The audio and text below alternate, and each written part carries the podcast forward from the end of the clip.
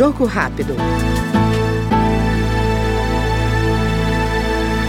Presidente da Comissão Especial sobre o Sistema Tributário Nacional, o deputado Joaquim Passarinho, do PL do Pará, defende um novo arranjo de impostos no Brasil que desonere a folha de pagamentos e estimule o microcrédito. Nós temos um trabalho incansável em acabar com esse manicômio que é o sistema tributário brasileiro. Você paga muito, não sabe se está pagando correto nem para quem está pagando. Então nós precisamos fazer urgentemente uma reforma tributária que respeite a autonomia dos entes federados, mas que a gente possa, acima de tudo e principalmente, desonerar a folha de pagamento do nosso país. Nós não podemos aceitar que você tenha um encargo tão grande na folha de pagamento, já que o nosso problema maior no país é geração de emprego e renda. Acabamos de ouvir no Jogo Rápido o deputado Joaquim Passarinho, do PL Paraense.